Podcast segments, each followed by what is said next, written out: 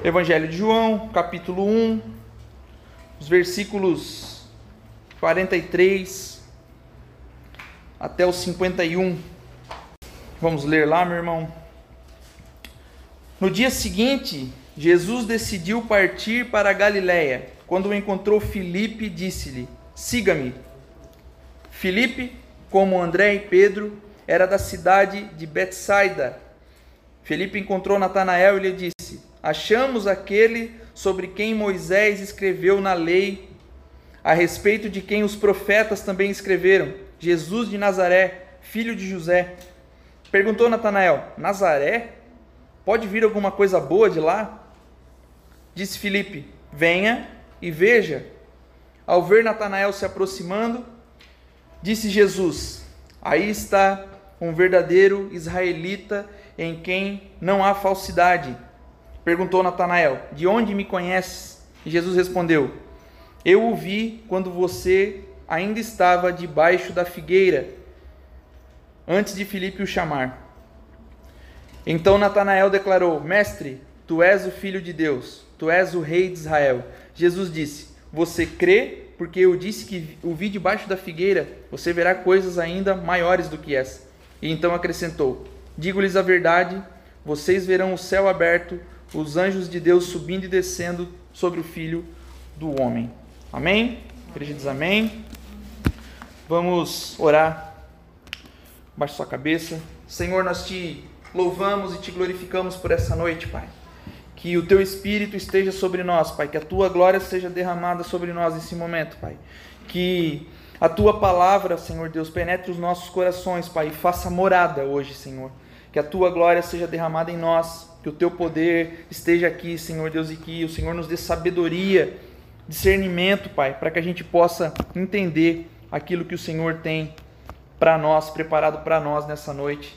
Pai, nós estamos aqui e que o Senhor me use, Pai, como canal, que o Senhor me use como instrumento nas tuas mãos, Pai, e que a tua palavra possa fazer morada em nós, que assim seja. Amém e amém. Amém, meus irmãos. João, ele é o quarto evangelho na sequência bíblica. Quando nós começamos o Novo Testamento, é, o Novo Testamento já começa com os quatro evangelhos e ele é o quarto nessa sequência. É, João ele não compõe aquilo que nós chamamos de evangelhos sinóticos. Os evangelhos sinóticos eles são Mateus, Marcos e Lucas. Esses evangelhos, por que, que eles são sinóticos? O que, que diz é, o que, que leva a teologia a chamá-los de sinóticos? Quer dizer que eles têm a mesma gama de histórias, eles têm a mesma linguagem, eles têm estruturas parecidas, palavras parecidas. E João destoa um pouco por conta da linguagem. O quarto evangelho, então, ele não é chamado de sinótico, ele destoa um pouquinho por causa da sua linguagem, por causa da sua estrutura. João, por exemplo, não contém parábolas. A gente vai ver as parábolas em todos os evangelhos, mas vai chegar no evangelho de João, a gente não vai achar parábolas. Então é uma, uma outra forma de linguagem, uma outra forma de escrita. Alguns vão dizer que João ele trabalha uma cristologia um pouco mais alta, porque os evangelhos Mateus, Marcos e Lucas, os sinóticos, vão trazer Jesus como mais como pessoa, como o homem que andou na terra, aquele que fez os milagres. E João, por sua vez, vai trazer é, Jesus como um ser divino, vai falar mais sobre a divindade de Cristo. Eu não concordo muito, eu acho que todos os evangelhos tratam muito bem sobre a divindade e a humanidade de Cristo, mas alguns teólogos vão falar a respeito disso, dessa, dessa diferença que tem, dessa cristologia mais alta no evangelho de João. os gregos, é, nessa época, criam que o universo obedecia uma ordem racional e uma ordem moral. E essa ordem eles davam o nome de Logos. Os gregos entendiam que o mundo seguia uma ordem moral que eles davam o nome de Logos. O sentido da vida para eles era contemplar e era discernir essa ordem no mundo. O que para os gregos era uma vida bem vivida, meu irmão, era contemplar o Logos, era discernir o pensamento que eles chamavam de Logos. Então, se eu conseguia discernir bem o pensamento, discernir bem isso, contemplar esse Logos, eu vivi uma vida bem vivida. Mas o que João faz aqui é sensacional porque ele lança uma bomba na cabeça desses filósofos dessa época. Ele vai dizer no prólogo do Evangelho, nas primeiras páginas do Evangelho, no primeiro capítulo do Evangelho, ele vai dizer: No princípio era aquele que é a palavra. Em grego, ele vai dizer: No princípio era o Logos. Perceba que para os gregos era tão importante contemplar esse Logos, era tão importante conhecer esse Logos. E João agora diz assim: ó, No princípio era o Logos. O Logos estava com Deus e o Logos era Deus. O que, que o João está dizendo? Aquilo que para vocês é viver uma vida bem vivida, aquilo que para vocês é ter um, um, discernimento, é contemplar essa beleza desse Logos, esse Logos é Jesus. Viver uma vida bem, bem vivida, por, por assim dizer, é então contemplar Jesus, é ver Jesus, é estar com Jesus. Perceba que João lança uma bomba na cabeça desses filósofos, eles vão dizer: Meu Deus, Assim como a gente vê Paulo falando sobre a sabedoria que eles buscavam, é, que não era errado buscar aquela sabedoria, e Paulo vai dizer assim: ó, olha, se vocês buscam a sabedoria, não é errado buscar a sabedoria, mas a cruz é toda a sabedoria. Como ele dizia para os judeus: vocês buscam poder, buscar poder não é errado, tudo bem, mas vocês têm que entender que a cruz é o máximo poder. Jesus mostra o seu poder e mostra a sua sabedoria na cruz. E agora ele vai falar o João vai dizer aqui, ó, no princípio era o logos, aquilo que vocês tentam discernir, aquilo que vocês tentam contemplar, aquilo que vocês tentam tatear para viver uma vida bem vivida, é Jesus. É o logos. No princípio era o logos e o logos estava com Deus. É a palavra. João está dizendo que essa era a vida bem vivida, e ele vai começar o evangelho dizendo que no princípio era o Logos. Que isso vai fazer menção a Gênesis 1, quando diz que, se você abrir sua Bíblia e for ler Gênesis 1, vai dizer: No princípio, Deus criou os céus e a terra e tudo aquilo que nele há, enfim. E no Evangelho de João ele vai dizer: No princípio, de novo, fazendo menção a Gênesis 1, vai dizer: No princípio era o Logos. O Verbo estava com Deus e o Verbo era Deus. O que, que João está tentando dizer para nós aqui? Ele está tentando dizer o seguinte: é possível conhecer essa pessoa, é possível ter um relacionamento com essa pessoa. Assim como o primeiro casal tinha relacionamento com Deus no Éden, assim como o primeiro casal se relacionava com o Senhor no Éden, João está dizendo: é possível nós termos um relacionamento com o Logos, é possível que conheçamos o Logos. É isso que João está tentando dizer para os filósofos da época. Isso não é mais uma ideia, não é mais algo que é, é, muito superior a nós, que nós não conseguimos ver, que nós não conseguimos tocar. Não. João está dizendo: o Logos está entre nós, Jesus está entre nós e nós podemos conhecê-lo. Nós podemos ter uma relação, um relacionamento com Deus, assim como o primeiro casal tinha no Éden. Nós temos o privilégio hoje. Eu não sei como é que é isso para você, irmão, mas para mim é impactante é, toda a beleza do Evangelho, dizendo assim: nós podemos ter um relacionamento com Deus, nós podemos conhecer esse Jesus. Para demonstrar todas essas coisas, agora João vai dizer que vai mostrar na prática como é esse relacionamento. Filipe era um nome grego, Natanael era um nome hebraico. Então essa mistura um sendo grego, o outro sendo hebraico, vai mostrar já a, a, mistura de cultura que tínhamos ali. E nós vamos ver essa diversidade e nós vamos ver Jesus falando com os dois. Nós vamos ver Jesus falando com um judeu e um gentil, que nos mostra que Jesus é para todos. Jesus é para o grego, jude, ju, Jesus é para o gentil, Jesus é para aqueles que são de Samaria, Jesus é para todos. Então é isso que João está tentando nos dizer já de início aqui. Nessa época, meu irmão, é óbvio que não existiam universidades e quem desejasse estudar, quem desejasse se aprofundar em alguma coisa, quisesse ter algum outro tipo de conhecimento, ele tinha que escolher um mestre e seguir aquele mestre, virar um discípulo daquele mestre, um aluno.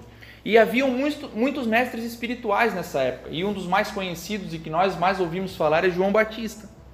João Batista é aquele que abre o caminho para o Messias.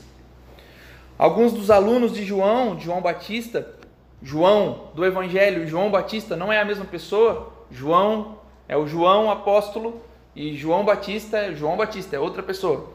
Então João Batista é, já falava para os seus discípulos e para os seus alunos a respeito do Messias. Ele já falava para os seus alunos assim: olha, é, eles seguiam ele como um líder espiritual. Ele dizia: olha, depois de mim virá um que é maior que eu. Depois de mim vai vir um que eu não sou digno de desatar as sandálias. Depois de mim vai vir um que é mais poderoso do que eu. Eu batizo com água, mas ele os batizará com o Espírito Santo. João Batista dizia isso. Então, alguns dos seus alunos eles já criam que haveria alguém maior, que o Messias ainda estava por vir. Só que ainda existiam alguns que não acreditavam nisso, que eram mais céticos, que é o caso de Natanael. Jesus chama Filipe pessoalmente. Ele chega para Filipe e diz: "Siga-me". Ele creu no Senhor e o seguiu. Ele demonstrou a sua fé compartilhando a fé com Natanael. Diz: "Olha, é, nós encontramos aquele a qual João Batista falava. Nós encontramos o Messias. Nós encontramos aquele que João já dizia que não era digno de desatar as sandálias. E é assim que fazemos, meu irmão, quando nós encontramos algo bom. Quando nós provamos de alguma coisa boa, quando nós é, temos um encontro com alguma coisa boa, algo que modifica a nossa vida, algo que para nós nos causou uma, uma sensação boa, ou que foi bom, ou um restaurante bom que a gente comeu, ou um lugar, enfim, o que é bom, a gente compartilha com os nossos amigos. A gente chega e olha, cara, conheci um lugar legal, conheci alguém legal, conheci algo que transformou a minha vida. E é isso que Felipe faz. Ele encontra Jesus, ele percebe que é o Messias e ele fala para Natanael: encontramos o Messias encontramos aquele a quem João já falava para nós. Mas o que a gente sente já no início aqui, quando a gente começa a ver Natanael falando, a gente percebe que ele é um homem snob, um homem com um pouco com um ar de arrogância. E o que, que ele vai perguntar para Filipe? Da onde que é esse homem? Bom, ele é de Nazaré. E ele olha para Filipe e diz: Pode vir alguma coisa boa de Nazaré, meu irmão? Pode vir alguma coisa boa dessa terra? Então a gente vê um homem um pouco já, um pouco não, né, muito snob, com um ar de arrogância. Todos em Jerusalém, meu irmão, menosprezavam os galileus. Jerusalém era o ápice da cidadania e a Galileia era um local retirado, um local atrasado. Então os que eram de Jerusalém menosprezavam os galileus. A cidade de Nazaré, da onde Jesus vem, ficava entre as montanhas baixas da Galileia. Jesus nasceu em Belém. Nós sabemos disso. Jesus nasceu em Belém. Mas só que Jesus ele cresceu em Nazaré. Ele foi levado para Nazaré e cresceu em Nazaré. E por isso que nós ouvimos falar de Jesus de Nazaré. Jesus, o Galileu, né? A gente ouve aquela música Galileu, é porque ele era da Galileia, ele cresceu na Galileia, por mais que tenha nascido em Belém, ele cresce na Galileia. E esses títulos, o Galileu, o homem de Nazaré, Jesus de Nazaré, todas essas coisas implicavam em desprezo. Falar que alguém era de, da Galiléia, falar que alguém era de Nazaré, da cidade de Nazaré, implicava em desprezo, implicava em rejeição. Se eu sou da Galiléia, eu não sou ninguém. Se eu sou de Nazaré, eu não sou ninguém, porque é um povo atrasado. Mas Natanael, ele não era de Jerusalém, ele não era do alto escalão. Ele era de Caná, da Galiléia. Ele era da mesma região. Só que ele era de uma cidade que era um pouco mais, um pouco menos atrasada que Nazaré. E ele se acha no direito, então, agora, de menosprezar quem era de Nazaré. Eu sou de uma cidade que é um pouquinho mais evoluída, então eu desprezo aquele que é de Nazaré. E é isso que acontece com a maioria dos menosprezados, meu irmão. Quando nós somos menosprezados, a tendência de nós sermos inclusivos é menor. Nós geralmente, quando somos menosprezados, nós vamos buscar alguém que a gente possa menosprezar também. Quando alguém me humilha, a tendência é que eu busque alguém para que eu possa humilhar também. A tendência não é que, poxa, eu fui humilhado, eu fui, é, eu fui menosprezado. Eu vou incluir esse meu irmão aqui, eu vou incluir essa pessoa aqui. Não, a tendência é que eu, eu menospreze também. E é isso que Natanael faz. Natanael era de um povo um pouquinho melhor e ele já se enche de arrogância e diz: Nazaré, pode vir alguma coisa boa de Nazaré? Nós cristãos, meu irmão, nós que somos crentes, nós somos vistos por muitas vezes como de Nazaré. Quando falamos do cristianismo para alguém, quando falamos do amor de Jesus para alguém, a pessoa já vai dizer: Olha, sei como é que é o cristianismo, eu já tenho a minha opinião formada sobre isso aí. As pessoas veem o cristianismo e as pessoas veem o crente lá fora como Jesus, como Natanael via Jesus, como Natanael via o povo de Nazaré. A nossa imagem é manchada por nós mesmos. Nós não temos credibilidade nenhuma. Quando falamos que somos crente, quando falamos que somos cristãos, as pessoas já torcem o nariz, já viram o olho. E por isso que o Keller, o Timothy Keller vai dizer que o cristianismo até hoje é do homem de Nazaré, porque nós somos desprezados e menosprezados o tempo todo. Mas isso é uma é uma culpa totalmente nossa, meu irmão. A gente já vem criando e falando sobre isso da maneira com que nós não amamos as pessoas lá fora, da maneira com que nós lidamos com as pessoas lá fora. O cristianismo, o crente, ele não é inclusivo. O que, que ele faz? Ele é menosprezado, então ele menospreza. Nós agimos como Natanael o tempo todo, dizendo assim: cara, Nazaré, pode vir alguma coisa boa de Nazaré? Mas a gente só faz isso porque a gente já é queimado. A gente não tem uma reputação a zelar. O livro de Gênesis, meu irmão, ele vai mostrar como eram as culturas antes da revelação bíblica. Nós vimos em Gênesis, por exemplo, a prática da primogenitura. O filho que era mais velho, ele herdava a riqueza, ele herdava a autoridade, herdava o nome do pai. E os filhos mais velhos recebiam pouco, os filhos mais novos, perdão, recebiam pouco ou recebiam nada.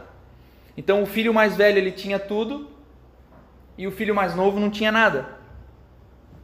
Mas quando a gente olha para a verdade bíblica, quando a gente olha para as escrituras, a gente vai ver Deus escolhendo pessoas improváveis, pessoas pouco, pouco, pessoas que não tinham nada de retribuição do mundo pessoas que eram menosprezadas pelos outros. Então a gente olha Abel, Jesus vai, Deus vai escolher Abel no lugar de Caim, por exemplo, que era o filho mais novo. Deus vai escolher Isaac no lugar de Ismael.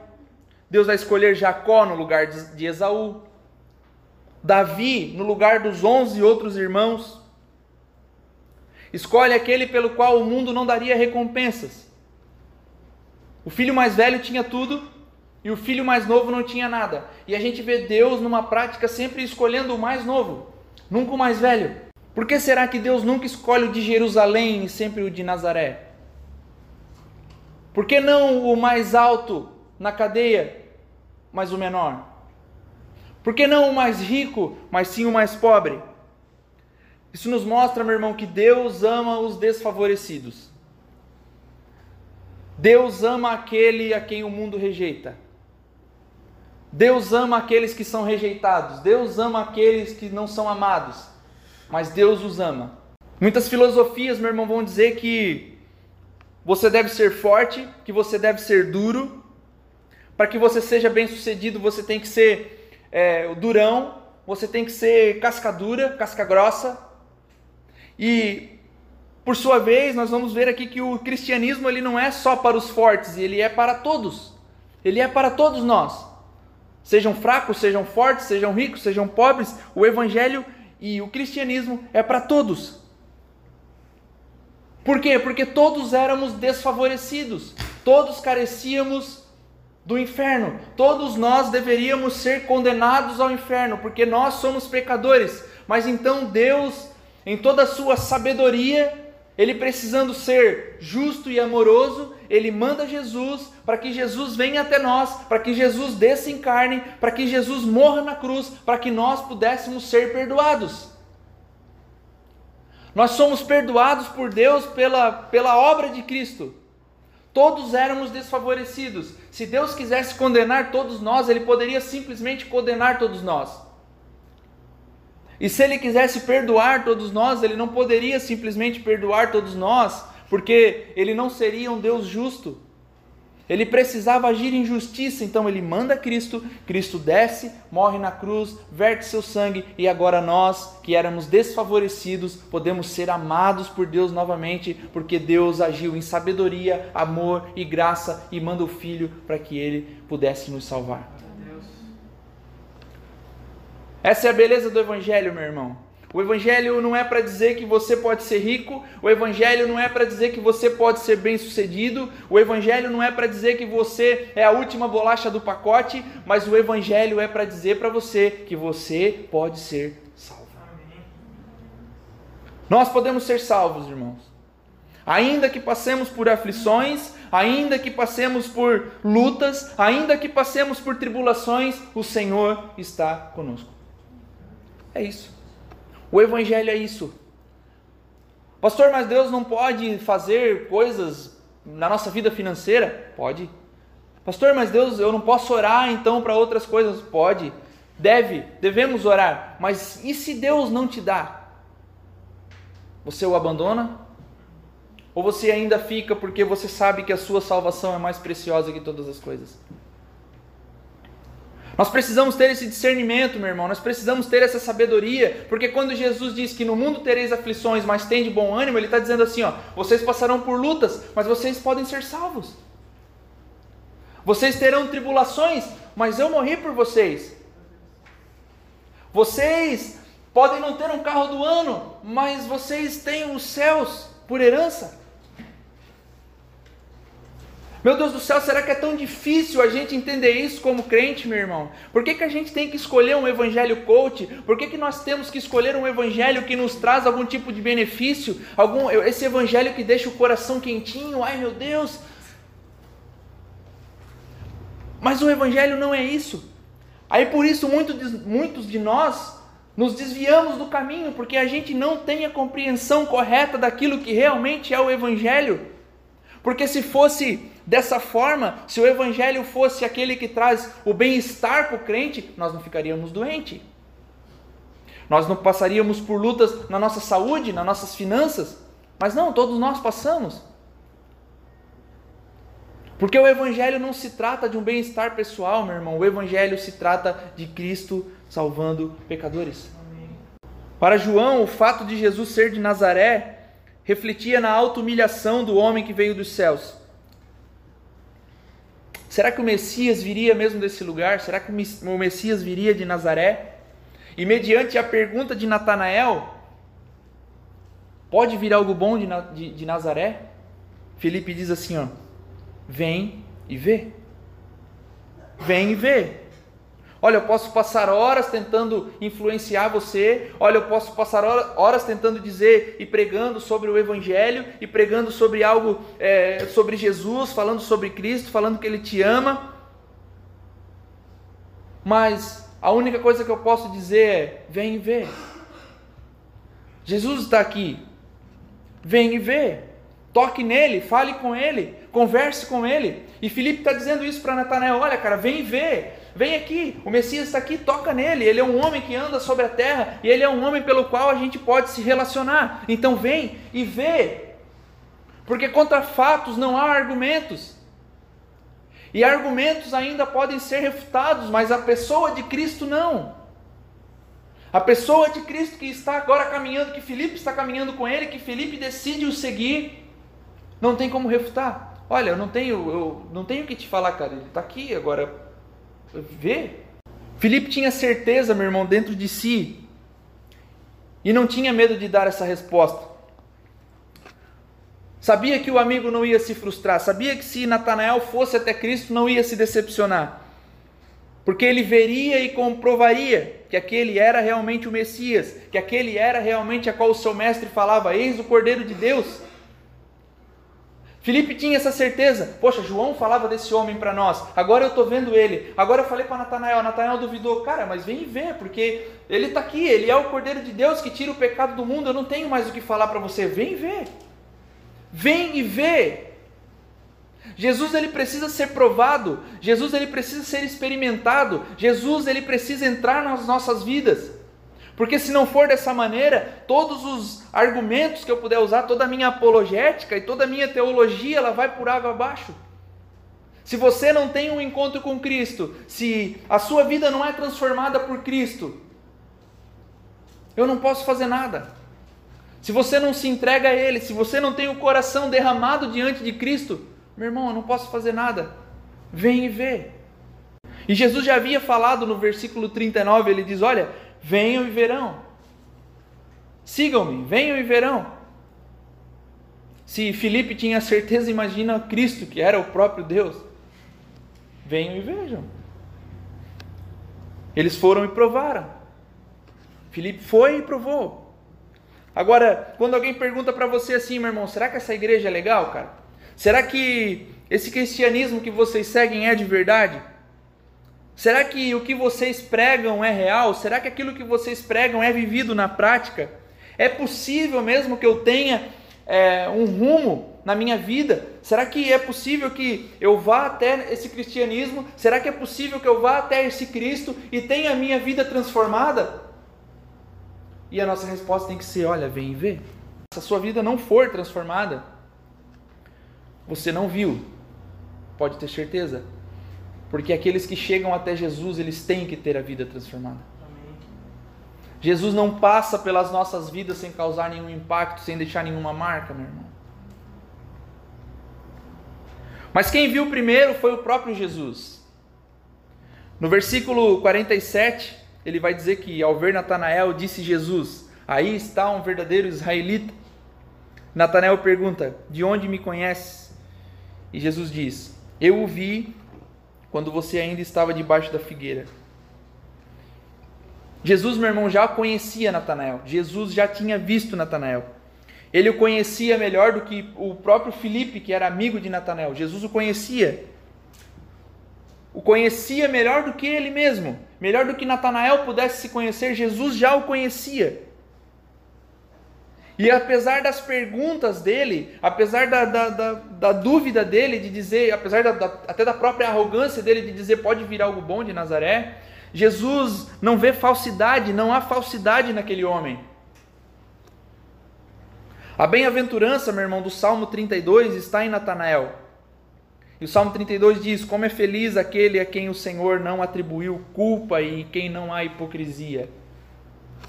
Essa bem-aventurança está sobre Natanael. Jesus olha para ele e diz: Olha, eis um verdadeiro israelita que não há falsidade, que não há hipocrisia. Teve dúvida e perguntou. Ele é um israelita como deveria ser. Jesus não tem interesse, meu irmão, em nosso entusiasmo, em nosso é, aquele, aquele emocional rápido quando nós chegamos diante dele e, meu Deus do céu, agora eu quero fazer tudo, eu quero, olha, dá aí um pano aí, quero limpar essa igreja aqui, quero limpar essas cadeiras aqui, quero limpar aqui também, e quero servir lá na, na porta, e quero servir no louvor, e quero. Até onde vai, meu irmão, esse gás aí?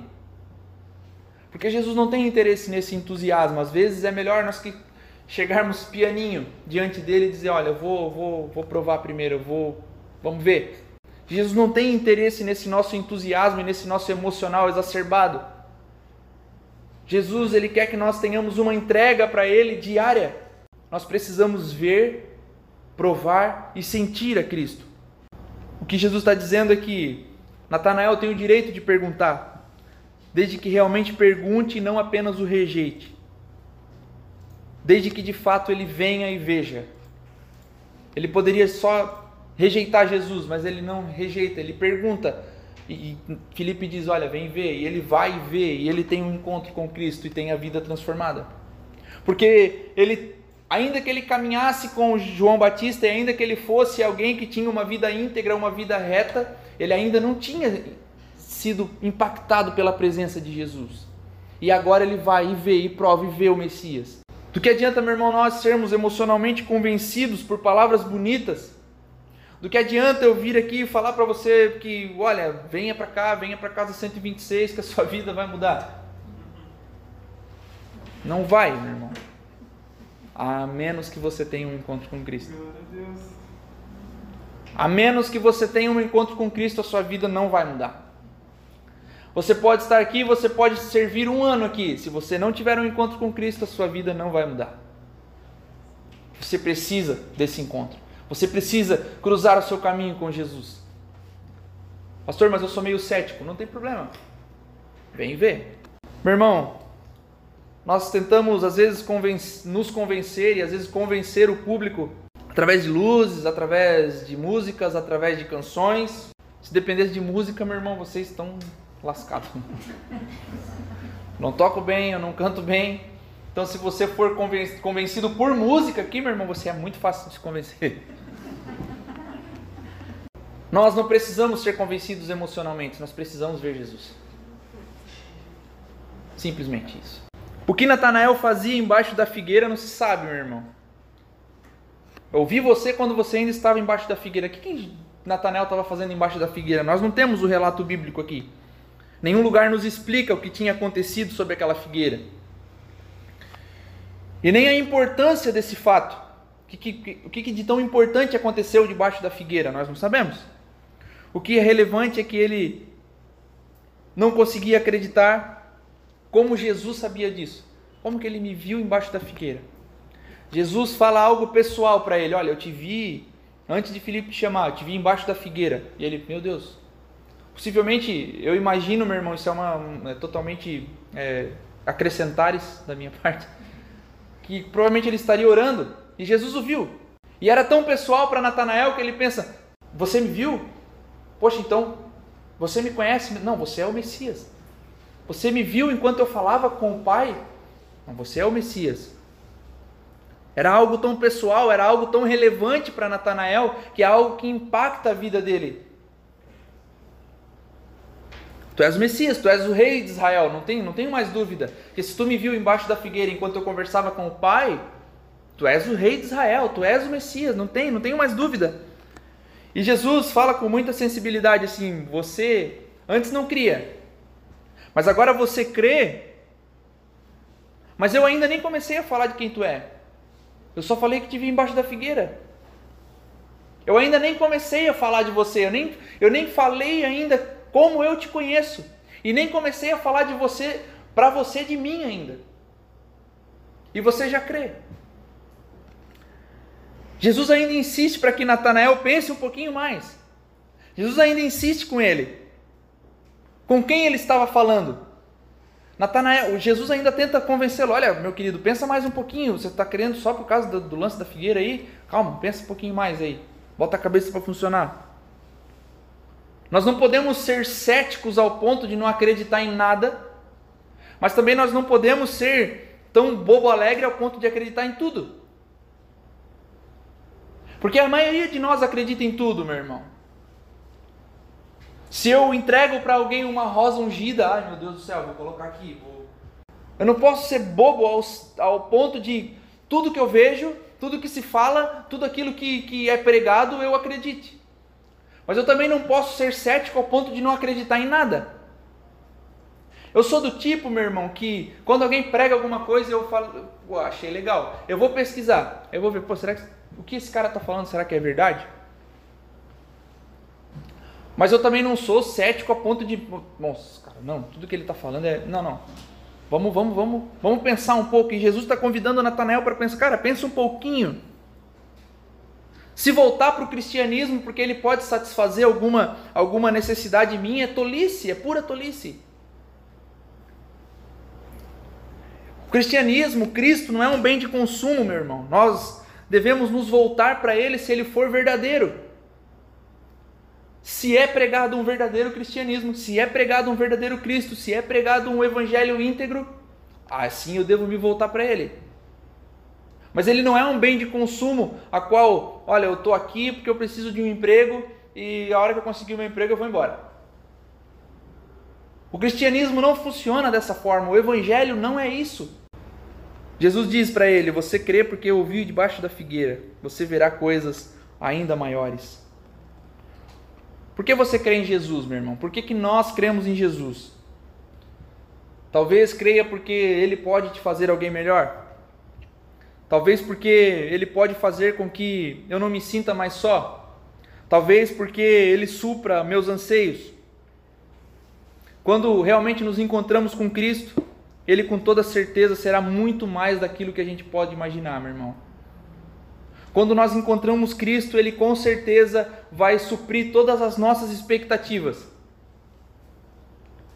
Porque Ele é muito mais daquilo que a gente possa pensar, ele é muito mais daquilo que a gente possa um dia imaginar, porque a própria Bíblia diz que nem olhos viram e nem ouvidos ouviram aquilo que Deus tem preparado para o coração do homem. Então quer dizer que Jesus, o Cristo, ele é muito maior e muito mais elevado daquilo que a gente possa imaginar. Ele é muito mais elevado do que te curar, ele é muito mais elevado do que te dar um emprego, ele é muito mais elevado do que transformar sua vida financeira. Ele é muito mais, mais, mais, mais, muito maior.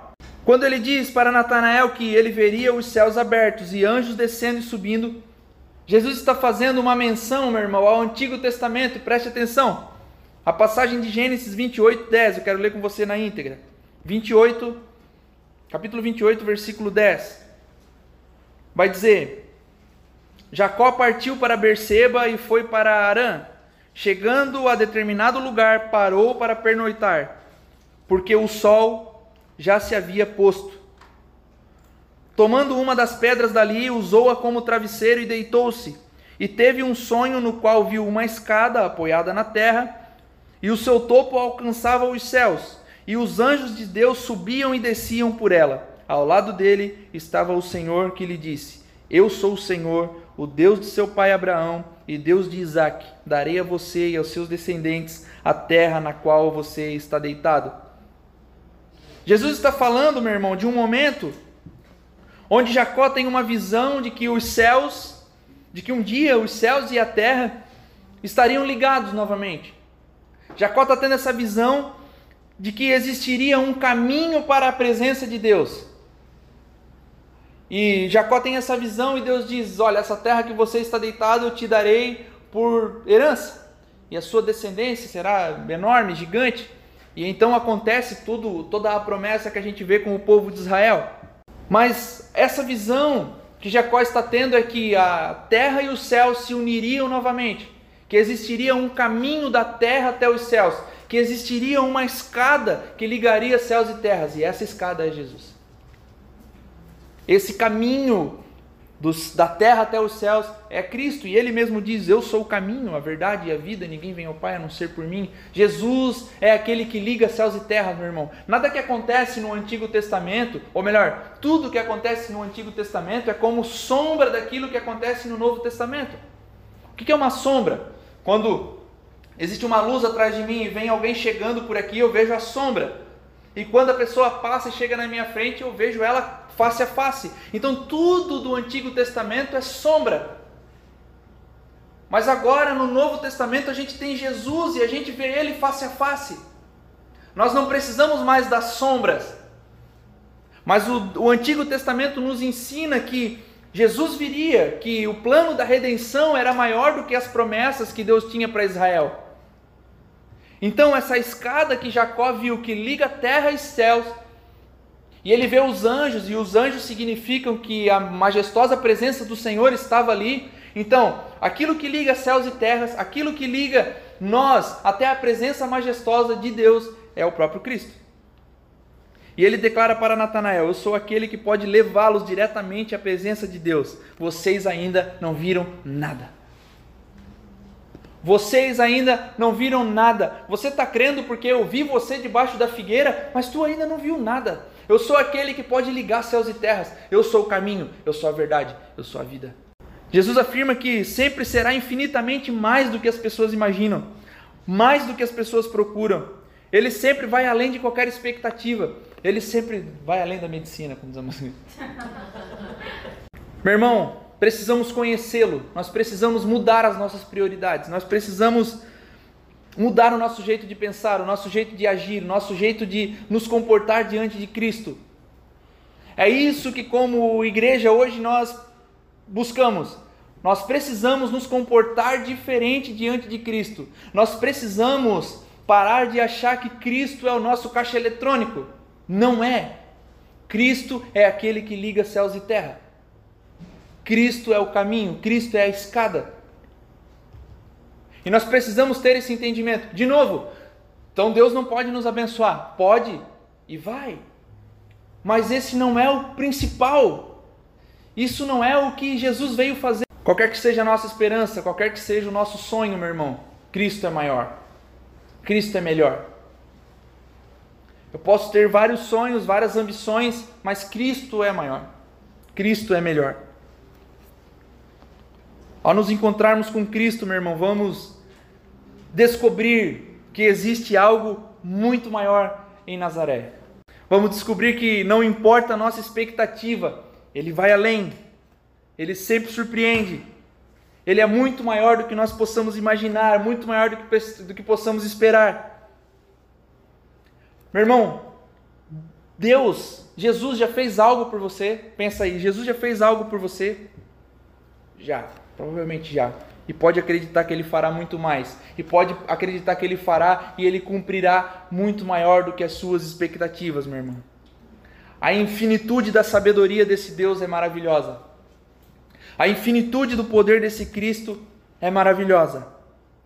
Vem e vê, existe algo maior em Nazaré. Ah, mas o povo é atrasado, mas o Messias veio de lá. Jesus fará coisas maiores. Eu te convido nessa noite, meu irmão, a ter esse entendimento. Vem e vê. Vem e vê. Talvez você nunca tenha tido um encontro verdadeiro com Cristo. Muitos de nós, às vezes, passamos tempo na igreja sem nos encontrarmos com Cristo verdadeiramente. É um problema, mas não é incomum. Talvez nós caminhamos na nossa vida cristã sem nunca ter um encontro verdadeiro e genuíno com Cristo. Tudo bem, mas o que eu te convido nessa